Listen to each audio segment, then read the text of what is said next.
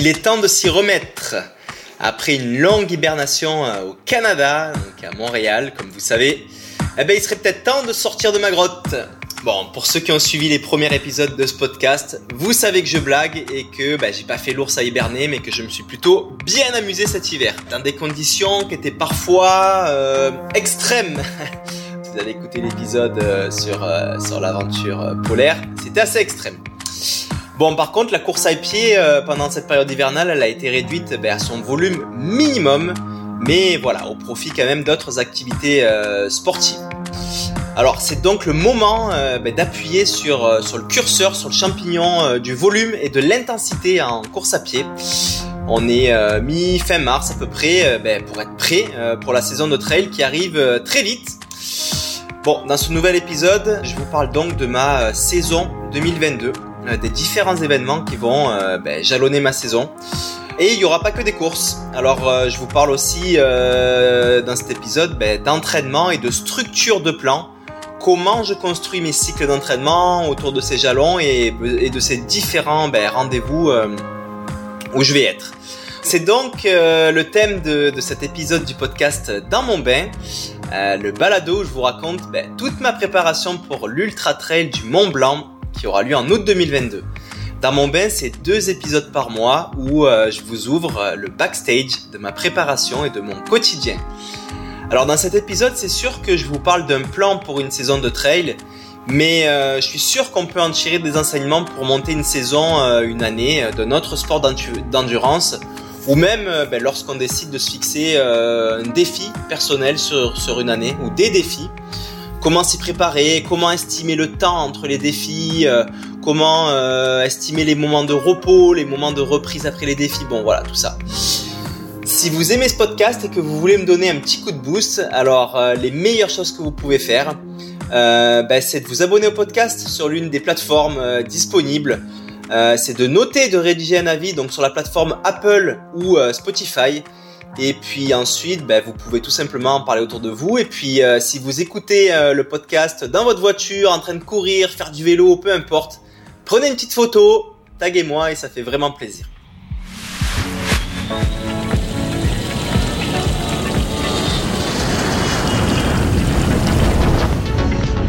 Dans, dans, dans, dans mon bain. Dans mon bain. Dans mon bain.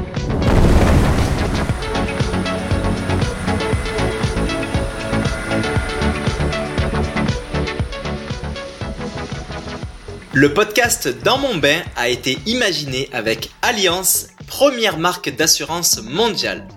Parce qu'être premier, c'est savoir se dépasser pour viser l'excellence, mais aussi s'engager pour promouvoir un monde plus responsable, plus sain, à l'image de ce que je fais tous les jours dans ma pratique de sportif et d'aventurier. Construire une année autour de défis sportifs ou, euh, d'autres défis perso, ben c'est pas si simple. Au tout début, euh, ben, moi j'allais vraiment au feeling, euh, sans vraiment en calculer. Donc parfois, ben, c'était des amis qui me proposaient un défi et je disais, euh, ben, je disais ok sans réfléchir. Parfois, c'était simplement une nouvelle destination qui m'attirait, alors je cherchais une course à faire à cette destination, puis ben, j'y allais.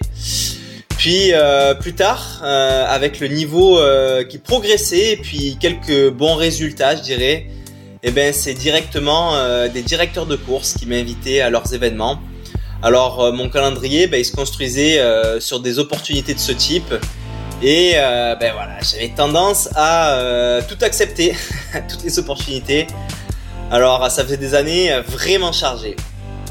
Alors même si je réussissais encore à progresser dans ces saisons et que voilà, c'est des saisons que je qualifierais quand même d'anarchiques, euh, ben, j'avoue que je courais euh, souvent, un peu trop, et, euh, et, puis je courais souvent en fait dans la douleur et la fatigue. Et j'en avais fait une normalité. Je disais bah c'est normal, je fais plein de courses, c'est normal d'avoir mal, c'est de l'ultra trail, c'est ça. Et puis voilà, pour moi c'est devenu quelque chose de, de, de, normal et banal. Puis avec le temps et l'expérience, éventuellement, j'ai appris, j'ai lu, j'ai écouté, j'ai échangé jusqu'au jour où j'ai décidé de, de reprendre la main sur la structure d'une saison, d'une année, en construisant quelque chose de plus euh, intelligent, je dirais, donner une sorte de cohérence finalement. Donc le but c'était évidemment de continuer à progresser, mais surtout de courir quasi 100% de l'année sans douleur et sans fatigue. Et là, tout d'un coup, la vie devient plus cool. Alors euh, voilà, j'ai essayé de pas trop me disperser euh, sur les formats, mais aussi sur les types de terrain. Parce que c'est sûr que même si le trail de l'extérieur, on a l'impression que c'est un seul sport, courir en nature, ben en fait c'est pas tout à fait ça. Il y a tellement de diversité de terrain, de distance et de paramètres à prendre en compte comme euh, ben, les principaux c'est l'altitude, le froid et le chaud. Eh ben, chaque type de course devient une spécialité à développer et à travailler. Donc ça devient un sport à part entière pour chacun des types de courses ou euh, d'aventures sur lesquelles on se lance euh, en nature. Alors je vous donne un exemple. Euh, dans un épisode précédent, je vous avais expliqué que, bah, que j'ai pas pu retourner au Canada à cause de restrictions Covid en 2021, un peu voilà les restrictions drastiques, et que j'ai donc passé beaucoup plus de temps dans des terrains de montagne, notamment dans les Alpes. Et euh, voilà, je suis convaincu que cette spécificité de, de terrain en continu bah, fait une énorme différence dans ma réussite à l'UTMB 2021. Puis à cette UTMB, en finissant sur le podium, eh ben j'ai gagné un golden ticket. En gros, euh, ben, c'est un dossard pour la course Western State, euh, cette prestigieuse course américaine où euh, ben, en fait c'est super difficile d'avoir un, dossard, d'obtenir un dossard. Puis lorsque j'ai appris ça, ben mon cœur a pris le dessus là et tout de suite j'ai dit ben go go j'y vais, euh, je suis trop chaud. Mais après euh, quelques jours de réflexion et surtout selon ben, les enseignements et l'expérience que j'avais appris euh, des années précédentes, ben j'ai finalement refusé ce dossard pour 2022. Et oui, cette course ben, me demandait un entraînement très spécifique à la chaleur, sur des chemins très peu techniques, courir vite, voire très vite souvent, Or, en 2021, ben, j'avais développé des compétences techniques et physiques euh, sur des terrains type UTMB. Et euh, en fait, ça serait tellement dommage de passer euh, sur un tout autre type de course maintenant.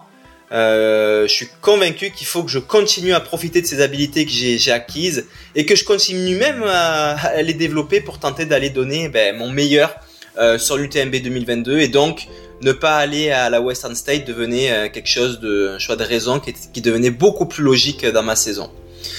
Bon, maintenant que cette grosse brique UTMB est placée dans mon année, dans ma saison de course, vous vous demandez peut-être ben, comment je fais pour choisir d'autres courses, euh, avec quels critères, combien de temps je laisse entre deux courses ou deux défis, comment je structure mon plan d'entraînement, etc., etc. Alors, euh, allez, comme d'hab, je vous amène jouer dehors pour répondre à ces questions.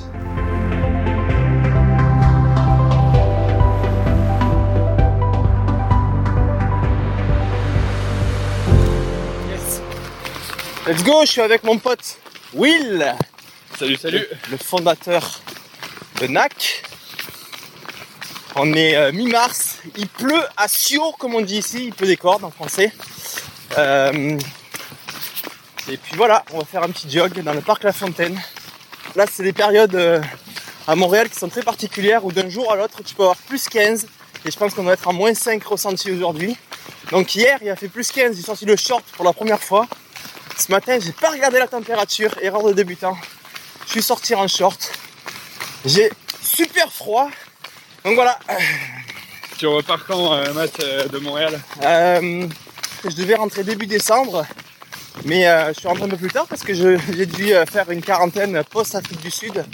J'étais en Afrique du Sud au moment où le variant est sorti, donc ça a retardé mon retour ici. Puis ouais, trois mois à peu près, j'ai pas vu le temps passer. C'était un bon build-up d'entraînement pour toi. Comment tu l'as pris ces trois mois? C'est pas vraiment un build-up, c'est plutôt un repos pour moi de course. Pas forcément physique, mais un repos de course, c'est-à-dire euh, de physique de course, de course à pied. Quand on court, certains tissus sont plus sollicités que d'autres au niveau euh, des articulations, de muscles, de tendons. Et c'est tous ces tissus-là que je veux reposer. Donc j'ai pas trop couru, j'ai baissé mon volume un maximum. Et euh, voilà, j'ai diversifié en faisant d'autres sports, ski de en raquette, ski polaire. Et aussi repos mental, parce que on voit pas le backstage, mais euh, le sport de haut niveau, ça draine beaucoup mentalement. Préparation, les pressions, la pression médiatique. Et j'essaye de me tenir loin du monde de la course à pied pendant ces trois mois-là. Pas trop y penser, me régénérer. Donc c'est fait. Ça a créé un super manque de course à pied. c'est ça aussi le but. C'est de repartir euh, sur la saison de trail avec euh, ben, être craqué, méga motivé parce que tu as créé un manque, un peu comme quand tu vois pas un, un proche pour un moment, quand tu le revois, ben, tu es trop, trop excité. Fait que je peux dire que ça a marché parce que là j'ai trop trop envie d'aller courir des trails. Le gros objectif de la saison, c'est euh, l'UTMB. Est-ce qu'il y a d'autres milestones euh, sur l'année 2022 Ouais, alors en fait je prends un calendrier de manière basique là, euh, papier, euh, qui va de janvier à décembre. Je pose mes briques. La première que j'ai posée sur l'UTMB, c'est l'UTMB. Je construis autour. Mais euh, voilà, je veux euh, aller chercher des repères avant sur d'autres courses euh, pour bien affiner ma préparation. Et donc les autres gros jalons, ben, ça sera euh, la course Mute, euh, donc une course à Madère fin, euh, fin avril. Le jalon suivant sera l'Avaredo, course Avaredo en Italie, euh, fin juin. Donc c'est les trois grosses briques de l'année que je pose et autour desquelles je construis mon calendrier. Et puis, je vais quand même le dire, l'annoncer euh, maintenant pour la première fois. Il paraît que c'est les 30 ans de la Diagonale des Fous cette année. Alors j'ai pas encore pris ma décision, mais ça me titille d'aller euh, faire euh, un petit tour du côté de l'île de la Réunion en octobre. Un petit tour de 160 km quoi. À voir, à voir, à voir. Rien de confirmé, mais à voir. Donc euh, voilà. Et comment, comment tu choisis tes courses justement? Comment tu fais ce, euh, ce build-up euh, de calendrier? Alors euh, c'est vrai qu'il peut y avoir des choix de cœur et de raison, mais moi, la recette qui fonctionne bien, c'est d'écarter les courses de deux mois, huit semaines à peu près, au minimum. Et euh, je mets pas 3-4 mois non plus parce que l'année finalement est très courte. Je veux racer, je veux faire des courses et euh, ben voilà, il faut quand même en, placer. Donc ma recette, c'est de passer à tous les deux mois un gros ultra. Donc euh, Mute fait avril, deux mois plus tard Lavaredo, deux mois plus tard UTMB, deux mois plus tard peut-être optionnel Diagonale des Fous. Et à partir de là, c'est très simple. Là, je construis des blocs. Voilà. L'idée, euh, c'est de diversifier aussi déjà les, les, les- terrains pour euh, pas toujours faire la même chose et donc pas risquer de blessures. Donc c'est aussi ça l'idée. Ensuite, il y a des blocs aussi qui sont toujours les mêmes. C'est 4 semaines avant la course, 3 semaines avant la course et 2 semaines avant la course. Je vais faire, euh, bon, on appelle ça des week-end shocks. Mais euh, moi, je suis pas forcément ça les week-ends, ça peut être en semaine. Mais en gros, je vais faire 2 à 3 jours d'affilée avec un énorme volume de courses. Sans intensité, c'est-à-dire des sorties qui vont aller de 5h à 10h pour une sortie. vais 4 passer, semaines euh, avant, c'est le plus gros en termes de volume. Mettons que je vais faire euh, euh, 6 heures samedi, euh, 8 à 10 heures dimanche. 3 semaines avant, encore 2 ou 3 grosses sorties. Ça pourra être euh, 5 heures, 6 heures, 8 heures. Et 2 semaines avant, encore 2 jours d'affilée. Ça pourra ressembler à un euh, 5 heures samedi, 6 heures dimanche. Voilà. Donc ça, c'est vraiment les blocs que je place à chaque fois aussi avant les courses qui sont toujours les mêmes. Donc voilà, et en gros, je fais à peu près un copier-coller de cette structure autour de chaque jalon, chaque course, et je l'adapte un petit peu en fonction ben, de la course. Voilà. Si elle va être euh, en altitude, bon, ben, j'ai tenté 4 semaines, 3 semaines, 2 semaines avant d'aller en altitude pour, euh, pour m'y habituer. Si ça va être au chaud comme au marathon des sables, ben, je vais me à me réserver quelques séances de sauna. Euh, voilà, donc euh, ça dépend un peu des courses, mais globalement, c'est ça, c'est des cycles de 8 semaines que je construis autour de mes principales briques que j'ai posées sur l'année.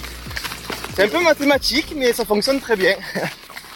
Ça va Ça va Ça Guillaume Ça va Ça va Ouais, Vous êtes pour un meeting là je- ouais, on est en train de faire un enregistrement. Ah, ok, je m'en vais alors. Non, mais juste, euh, t'es là, tu tournes, on a encore pour 10 minutes à peu près. Ouais, Ça marche c'est bon.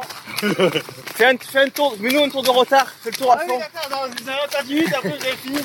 Salut, Bah ciao Guy bonne journée. Ciao. Guillaume Et euh, est-ce qu'il y a une recette spécifique euh, sur la, la récupération post-course quand tu cours euh, la Ouais. Laredo, ça va être un 120 bornes par exemple? Ouais, la récupération post-course, je me donne toujours, en général, entre 5 et 10 jours. Et euh, ça reste flexible parce que c'est pas toujours pareil. Des fois, trois jours après une course, je me sens super bien, et des fois, dix jours plus tard, je suis super cassé. Mais qu'en gros, globalement, à quoi ça ressemble Les trois jours, 3, 4, 5, 6 jours qui suivent la course, souvent, je cours pas du tout. C'est-à-dire 0, 0, 0.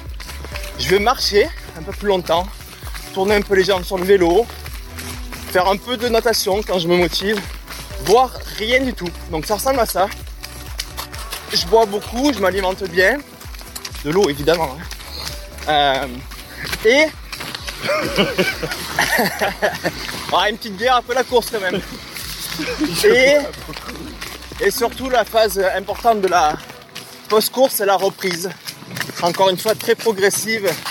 Ma toute toute toute première sortie post-course va jamais durer plus de 20 minutes. Des fois même 10 minutes. Si je sens que ça tire un petit peu, viens on va sur l'asphalte. Si je sens que ça tire un petit peu, au bout de 10 minutes j'arrête, je rentre à la maison et je reconstruis, voilà, comme ça, le cycle suivant, en remontant la, la durée des séances de jour en jour. Ben, la, la- la- les deux premières semaines euh, pour rentrer dans ce build-up de la, de la course suivante. Voilà. Donc la clé, ça reste de s'écouter et puis trouver sa propre recette. Ouais. euh.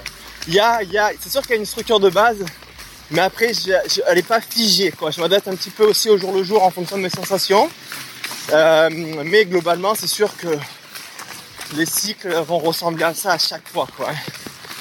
Du coup, euh, comment tu fais, Matt, pour euh, évaluer un petit peu euh, cette charge de, de, travail, ce stress mécanique que tu vas appliquer à ton corps? Comment tu détermines ton, ton maximum et comment tu arrives à l'échelonner pour créer ces courbes de progression? Ouais. Ben, c'est une bonne question. C'est vrai qu'on peut imaginer donc des courbes qui montent et qui descendent sur ces cycles. Mais comment? Ben en fait, c'est assez simple. Là. Tu pars, tu pars d'une base, tu vois. Euh, ça, y a un peu d'expérience aussi, mais tu pars d'une base euh, d'un volume hebdomadaire et puis tu vas augmenter euh, progressivement. Voilà, en gros, j'ai à peu près, euh, c'est une règle du pouce, mais j'augmente à peu près euh, entre 10 et 20% euh, mon volume hebdomadaire d'une semaine à l'autre. Et ensuite, là où je vais avoir quelques signes, mais c'est écouter mon corps. C'est surtout comme ça que je construis mes courbes. Et les signes classiques, mais c'est euh, la moindre douleur un peu plus aiguë qui démarre. C'est sûr que j'aurais dépassé un seuil à ce moment-là. Et donc là, il faut que je me questionne sur ma courbe. Peut-être que je suis un petit peu au-dessus. Je devrais revoir et à la baisse pour éviter d'augmenter ce stress qui a créé cette, euh, cette douleur aiguë. Après, il y a d'autres signes aussi. Si je me réveille le matin et que j'ai des raideurs dans les tendons, douleurs dans les articulations, idem, je suis peut-être un petit peu trop haut dans ma courbe. Je vais revoir à la baisse. Et euh, un truc hyper facile aussi, c'est les courbatures. Tu ne dois, en tout cas, c'est ce que je pense, si tu as des courbatures deux jours après euh, la séance qui a créé cette courbature, c'est que tu as dépassé le seuil, c'est certain. Un jour après, légèrement, c'est ok. Deux jours après, c'est certain que tu as dépassé le seuil. Donc, tu peux te dire que si tu es hyper courbaturé deux jours après, c'est sûr que tu ressens la douleur dans le muscle.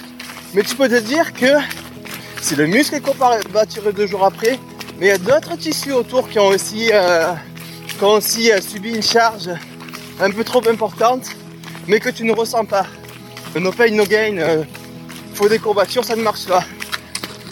Et puis, euh, non, il y a un truc intéressant aussi là, c'est que il va y avoir les courses, donc euh, Madère, Lavaredo et UTMB qui arrivent. Mais avant ça, là, lorsque je rentre en France, ben, j'ai la chance d'être euh, dans cette belle famille, euh, dans ce team international de Salomon. Et donc, dans la préparation, il y a aussi cette phase avec ce team qui est très intéressante. Je vais aller au siège de Salomon Running qui se situe à Annecy, en France. Et donc là, avec le team, on rencontre aussi euh, le staff de Salomon, les personnes behind the scene, qui sont au niveau euh, de la création de contenu, mais aussi de la fabrication euh, des chaussures, des sacs, des vêtements.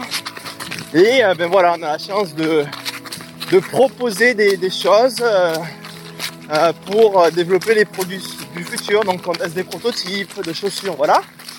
Et on part ensuite tous ensemble, le staff plus les coureurs et coureuses du team sur un stage d'ouverture euh, de la saison de trail. Et donc là, c'est cool parce qu'on peut se rencontrer les uns les autres, parler un peu de nos projets. euh. C'est où le stage? Alors le stage, il se fera au Cap Vert. C'est des îles qui sont euh, au milieu de l'Atlantique, au large de l'Afrique, euh, très volcanique. Donc là, en gros, euh, ben voilà, c'est ça, on court et puis on teste des produits et on passe un bon moment et euh, on se craint pour la nouvelle saison de trail qui arrive. Donc euh, là, ça arrive là, là, début, euh, début avril déjà, là, dans, dans 15 jours. Voilà.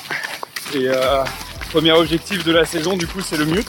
Ouais, premier objectif, c'est le mute. Il y a une grosse start list déjà. Ouais, J'ai moins de blé. Il y a du monde, ça, ça rigole pas. En fait, ce qui est drôle, c'est que j'ai l'impression que Mute, Lavaredo plus UTMB, il y a pas mal euh, de top coureurs d'ultra trail mondiaux qui sont là. Et qu'on se retrouve tous à chaque fois. On va pouvoir se jauger, s'observer, faire des tests avant la grande messe de l'UTMB. Puis ce qui est sûr, je pense que pour moi en tout cas, et je pense que c'est la même chose pour les autres coureurs, Mute et Lavaredo, c'est des courses exceptionnelles. Mais c'est aussi des courses, pour moi en tout cas, où je vais faire des tests. C'est là où je vais peut-être tenter euh, euh, de prendre un peu plus de risques en termes d'intensité. C'est peut-être là aussi où je vais tester euh, des nouveaux euh, protocoles nutritionnels en, tentant- en tentant d'en rentrer plus, moins, à des heures différentes. Voilà, donc c'est aussi des courses un peu test pour moi avant l'UTMB. Donc c'est important aussi de, sur une année, de ne pas avoir que des objectifs A, donc des objectifs numéro 1, mais plutôt en avoir un ou deux maximum. Et en amont, avoir des courses euh, que je dirais plus préparatoires, plus de tests pour, euh, pour essayer des choses. Et, euh, voilà, et se dire, ah mais cette course, euh, je me donne à fond, tant pis si j'explose, mais au moins je vois un petit peu plus mes limites hautes. Parce que c'est vrai qu'arriver au bout la course, on m'est déjà arrivé à l'UTMB et en Afrique du Sud avec un trop plein d'énergie peut être un peu frustrant. Donc c'est là aussi dans ces courses en amont où on va peut-être s'arracher un peu plus pour aller toucher ses limites et essayer de les analyser, essayer de comprendre ok au bout de combien d'heures euh, j'explose, est-ce que c'est plutôt en montée, en descente, euh, mon cardio, si j'ai la chance de l'avoir, assez précis. Donc voilà, ça permet d'avoir un peu des repères. Et euh, là, tu as parlé pas mal de préparation au niveau de tes cycles d'entraînement. Mais je sais que tu es aussi un gros adepte de la nutrition. Ouais. Comment tu te prépares aussi euh, au niveau nutritionnel à entraîner justement euh, ton, tes intestins et tout ton cycle digestif pour être prêt également le jour J? Alors la nutrition, c'est, euh, ça peut être paradoxal parce qu'il faut travailler la filière de la lipolyse, c'est-à-dire ta capacité à brûler du gras plutôt que des carbohydrates, donc des glucides.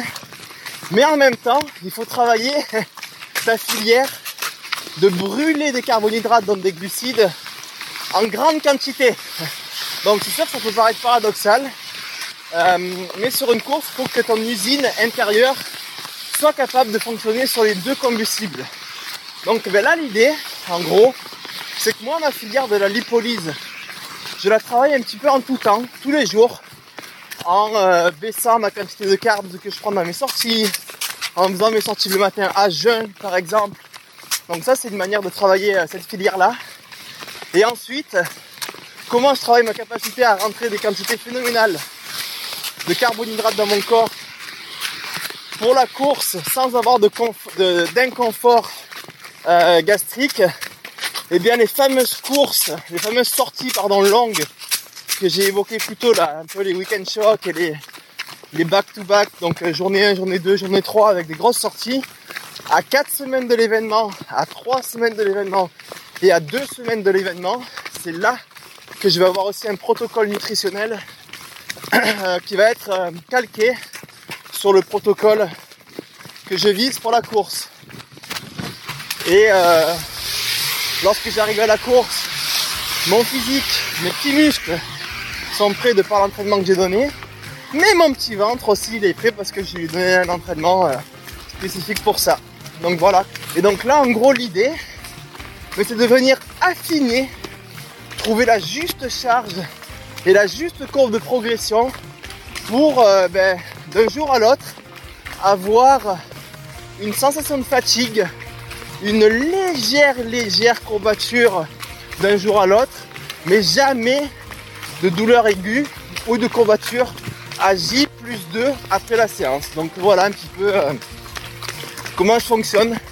Un peu matique, un petit, un petit peu de zeste de mathématiques sur les courbes, mais beaucoup aussi d'écoute de corps et de sensations pour venir affiner euh, ben, ces courbes, voilà, et puis les, les- les préciser un petit peu plus. Tout Et ça pour que- dire que d'une personne à l'autre, le plan que je suis en train de t'expliquer, de progression, d'affûtage, de récupération, globalement dans sa structure globale, dans son, dans son squelette, peut être identique à tout le monde, mais après, le diable se cache dans les détails. Quand on regarde un petit peu plus précisément la durée exacte des séances, de l'intensité, mais d'une personne à l'autre, ça sera tout le temps différent. D'où l'importance de faire du sur mesure pour tout le monde, parce qu'il faut aussi intégrer tous les facteurs environnementaux de chaque personne qui sont autres que le sport.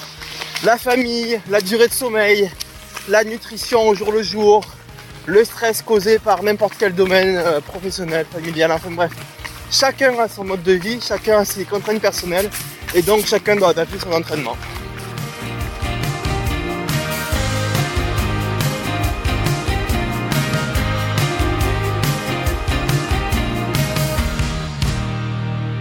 Je fais un jog avec l'ami Nico. Nico qui est derrière la marque Running Addict. Donc autant vous dire qu'il s'y connaît pas trop en course à pied. Euh, donc euh, Nico, euh, serial entrepreneur, coaching, blogging. Enfin, il fait beaucoup de choses dans la course à pied. Vous avez juste à taper Running Addict sur votre moteur de recherche préféré pour voir ce qu'il fait. Mais bref, moi j'aimerais savoir, on parle, c'est sûr qu'on parle de construction de saison de trail. Et lui, il est plutôt route. Même s'il a touché un petit peu au trail et au triathlon, ça reste quand même grosse base de route. C'est le début d'année pour lui aussi, début de saison. Donc, euh, on va le questionner un petit peu, cet ami Nico. Donc, euh, bah, salut Nico, qu'est-ce que tu fais comme. euh, Qu'as-tu prévu cette année comme course à ton programme? Sûr ou pas sûr là? Normalement, tout est sûr cette année. Là, on va partir sur le fait qu'on devrait être tranquille niveau annulation. Donc, moi, ça va être focus marathon avec deux gros marathons. Donc, le premier euh, à Boston dans un mois, le 18 avril, et un deuxième fin septembre à Berlin. Donc, ça, c'est les deux gros blocs que tu poses dans l'année. En fait, les deux grosses briques Exact. autour desquelles tu vas peut-être rajouter d'autres petites courses ou pas du tout pour l'instant? Ouais, moi, c'est comme ça que je fonctionne. Je mets un à deux gros objectifs majeurs dans l'année. Et après, le reste, ça va être un petit peu à l'envie en cours de saison. Ce sera des, euh, des objectifs B. Donc, euh, ça sera pas couru avec un, un affûtage. Ça sera peut-être un, un 5K, un 10K, un 21K. Bah, la semaine prochaine, je suis à Washington pour un, un de mes dossards qui a été reporté pendant deux ans. Donc, je fais un demi, mais il va sûrement se faire euh, à allure marathon en mode, euh, en mode prépa. Mais pour profiter de la course aussi. je dirais. Euh, ok Nico, et puis à quoi ça ressemble en fait pour un coureur de route euh, une fois que tu as fixé donc ces courses-là Comment tu t'organises euh, pour tes courses? Est-ce que tu te fais coacher? Est-ce que tu t'auto-coaches? Euh, Tes cycles d'entraînement euh, C'est sur combien de semaines? C'est quoi les, les- un peu les spécifiques? Parle-moi de ton plan d'entraînement. Yes. Bah du coup on le construit sur euh, la date de la course objectif. Donc là pour moi, Boston en premier temps. Et euh, j'ai démarré ça un mois après mon dernier marathon. Donc j'ai laissé un mois euh, avec repos. quasiment pas de course. Donc après tes marathons, tu laisses un mois off à peu près en général. Voilà, entre deux semaines et un mois. Et Est-ce que tu cours pas saison. du tout après le marathon Combien de temps? Alors j'ai pas couru pendant deux semaines. Ah ouais, deux semaines quand même. Ok, ouais, sans courir du tout, du tout. Ouais. Ok. J'en avais besoin là après, après cette année, mais ça dépend. Des Ouais. fois, je vais pas courir juste une semaine, et rep- mais dans tous les cas, la reprise, elle est vraiment progressive le premier mois, parce que je veux aussi, enfin, faire redescendre le pic de forme quand il n'y a pas d'objectif proche derrière. Ouais. C'est dur psychologiquement, mais c'est une bonne chose en fait, parce que après on revient plus fort. Et euh, du coup, niveau entraînement, bah, comme j'avais six mois devant moi, bah, j'ai re- je suis reparti sur une grosse phase de vitesse. Vitesse, renforcement. Quand je dis vitesse, c'est vraiment du, du sprint, Donc du 30 Et- secondes, une minute max. même, même pas. Même Il y a pas. des ouais. 10 secondes, Ah ouais, des 10 des secondes 10 secondes carrément. vraiment en mode force max. Accélération. ouais. Après des 30 secondes à, à bloc aussi, de la VMA, enfin vraiment du travail court. Et après, bah, une fois qu'on est rendu à, à 3 mois du marathon, on se remet à faire de, du plus long, du seuil, plus de volume pour aller transformer un peu la vitesse en endurance. En fait, moi, le, le volume augmente vraiment très progressivement au fur et à mesure. Et puis, il y a deux semaines qui sont vraiment euh, euh, très grosses. Donc, euh, gros volume, grosse intensité. Deux semaines, donc à, à 5 semaines de la course. Ah oui, à 5 à semaines, trois semaines. longtemps avant. Ok, ok, ok. À 5 semaines, à 3 semaines. Ok. Entre deux, il y a une petite semaine un peu... La 4 semaines avant Ouais, 4 Ok. semaines, c'est une semaine light. Mais après, tu sais, les cycles d'entraînement, ils peuvent être de 3, de 4, de 5 semaines. Ouais, ouais, bien sûr. En vrai, c'est pas ça qui, euh, qui change grand chose. Enfin, selon euh, mon point de vue. Ce qui est important surtout, c'est comme les deux dernières semaines, de vraiment avoir une, euh, enfin, sur les distances longues, une vraie baisse niveau, en particulier le volume, Ouais. pour aller, pour aller chercher ce fameux pic de forme et se retrouver le jour de la course avec des jambes Très fraîches. Waouh, ça court tout seul. C'est quoi la, la durée de la, de la plus longue sortie que tu fais dans, dans un bloc marathon, toi Deux heures et demie. Deux heures et demie, ok. on est loin des 12 heures que je fais parfois, mais on voit que c'est deux, deux mondes différents. Bon, dans les 12 heures, je marche beaucoup aussi, évidemment. Ouais, c'est ça, c'est que c'est deux heures et demie juste de la course. Ouais, c'est ça. Avec du pace marathon, Avec du 100% pace marathon, sur route. C'est ça. C'est pas les mêmes euh, impacts non plus, je trouve. Deux heures et demie pour, euh, pour, euh, pour aller chercher des PB à 2,40, 2,45, t'es où? Euh, là, on est à 2,45. On va essayer d'aller 2,45. chercher, euh, 2,47. Ok, en dessous, ouais. Des beaux objectifs. Et euh, bon, ben merci Nico, bonne saison de route. Merci à toi. On te souhaiter Je- le meilleur. Je vais continuer de te suivre avec plaisir.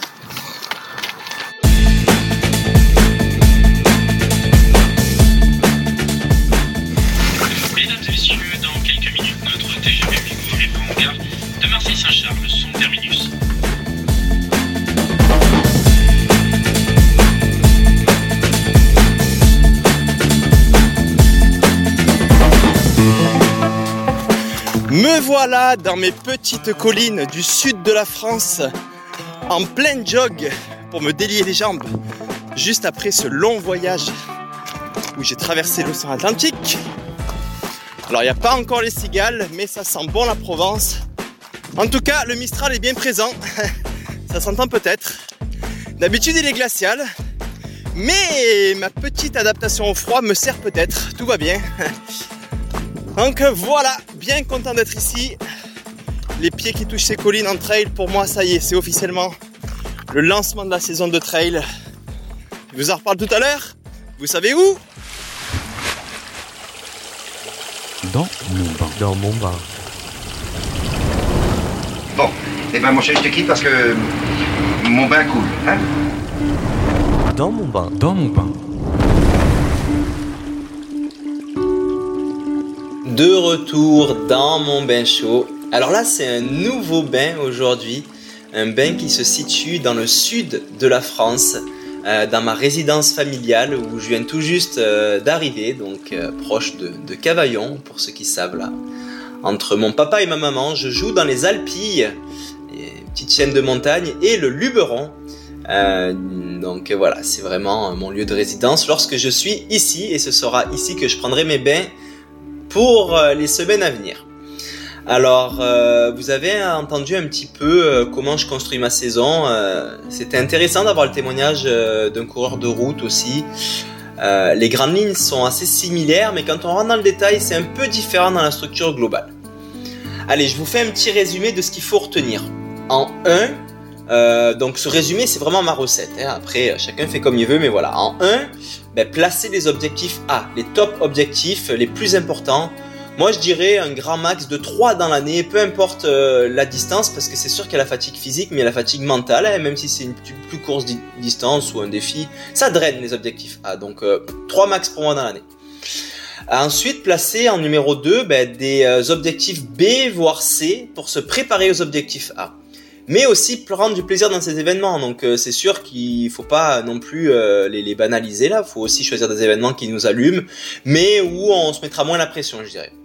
Alors ça sera le moment dans ces objectifs de faire des tests. Pour moi, ben, ça sera des tests d'intensité par exemple, de nutrition aussi. Et euh, je prends aussi des informations sur mes faiblesses ben, que j'aurai à travailler pour mes objectifs A. En numéro 3, même placer des blocs d'affûtage ou de taper en anglais avant les courses Pour moi, c'est entre une et deux semaines environ avec euh, une décharge très forte du volume global de course. Mais euh, voilà, on peut garder un peu de séances d'intensité, un maximum de deux par semaine. En numéro 4, placer les blocs de repos et de reprise après les courses. Donc euh, un repos total de course à pied de 3 à 10 jours en post-course, on peut quand même faire des marches un peu rallongées, faire du vélo, de la natation, des sports portés quoi, sans stress mécanique d'impact trop fort. Puis, euh, quand on se sent bien, ben, aller se tester sur une sortie de maximum 20 minutes, peut-être même 10 minutes, ça suffit. Puis, si les feux euh, sont au vert, ben, allez, go, euh, on rentre dans un nouveau bloc progressif pour, pour un objectif qui viendra plus tard. En numéro 5, ben, placer les sorties très longues, les sorties très spécifiques qui ressemblent à la course. du genre, ben, pour l'ultra trail en tout cas, c'est du genre 2 ou 3 jours d'affilée où on va faire des où je vais faire des très longues sorties qu'on appelle aussi ben, weekend shock quand on le fait le week-end tout simplement. Euh, et puis chacun fait comme il veut en fait. Hein. Euh, moi je place ça quatre semaines avant, trois semaines avant et deux semaines avant l'événement en réduisant le volume à chaque fois. Donc la la 4 semaines avant la course, c'est le plus gros volume, et le 2 semaines avant, c'est le plus petit volume euh, des trois blocs chocs. Parfois, je fais trois jours d'affilée, parfois deux jours, c'est un peu au feeling. Parfois, je fais moitié vélo, moitié course, mais voilà, en gros, il faut passer beaucoup de temps dehors euh, sur ces blocs-là. Euh, en numéro 6, et puis euh, ben, ça sera le dernier, ben, construire globalement les blocs d'entraînement qui vont connecter tous les autres, ben, tous ceux que je viens de, vous présenter au-dessus, là, avant, après l'événement, les week-end shocks, donc vous connectez tout. Et l'idée générale, selon moi, ben, c'est d'aller du moins spécifique au plus spécifique dans la timeline, donc dans la chronologie de temps, et en essayant de travailler toutes les aptitudes de coureur. Même si vous êtes coureur de trail, on court sur route, et même si vous êtes coureur de route, on peut aller un petit peu aussi s'amuser euh, sur des terrains vallonnés. Alors ça peut être euh, du euh, fractionné très court de 15 secondes maximum à plat, jusqu'au fractionné beaucoup plus long et très spécifique du genre 10 minutes en montée répétée sur un terrain technique. Puis on augmente ben, progressivement le volume de course de semaine en semaine. Il y a des pourcentages, voilà, euh, une règle du pouce dit qu'on augmente à peu près de 10%, mais disons que si on se situe entre 5% euh, et 15% par semaine, d'une semaine à l'autre de progression de volume, on est dans un, selon moi, dans un range qui est, qui est, qui est, qui est convenable. Voilà tout, c'est ma recette. Elle marche pour moi, mais euh, comme le sport, la vie, euh, le travail, la famille, ça reste de l'humain et que l'humain est très complexe, ben je pense qu'il n'y a pas de recette miracle. Chacun est différent. Euh, faut vraiment faire du sur-mesure, de l'individualisation, de l'adaptation pour trouver une recette qui marche. Donc voilà, euh, petit dernier mot quand même. Même si on trouve une recette qui marche, eh bien je pense qu'il faut pas la prendre pour acquise toute la vie parce que ben, on évolue avec le temps, on change, euh, on grandit, on vieillit, et puis il y a de nouveaux paramètres qui entrent en jeu. Et donc, ben, une recette qui fonctionne, euh, qui aurait fonctionné un jour, ben, ne fonctionnera peut-être pas un autre jour. Donc, il faut toujours se remettre en question et puis se challenger et recréer ces recettes, mais toujours en gardant des structures globales euh, de base qui, qui se ressemblent. Voilà tout, j'espère que cet épisode euh, vous a plu, j'espère que vous avez maintenant quelques outils pour structurer votre année à travers des défis sportifs ou tout autre défi. En tout cas, moi je vais aller ouvrir ma saison avec le team international de Salomon euh, dans une sorte de camp d'entraînement euh, au Cap Vert, donc ces îles au milieu de l'Atlantique. Ça sonnera finalement l'ouverture de la saison de trail et vous savez quoi, j'amènerai mon enregistreur vocal avec moi discrètement et ce sera le thème du prochain épisode. Chers auditrices et auditeurs, merci pour votre écoute et prenez soin de vous et je vous dis à très bientôt.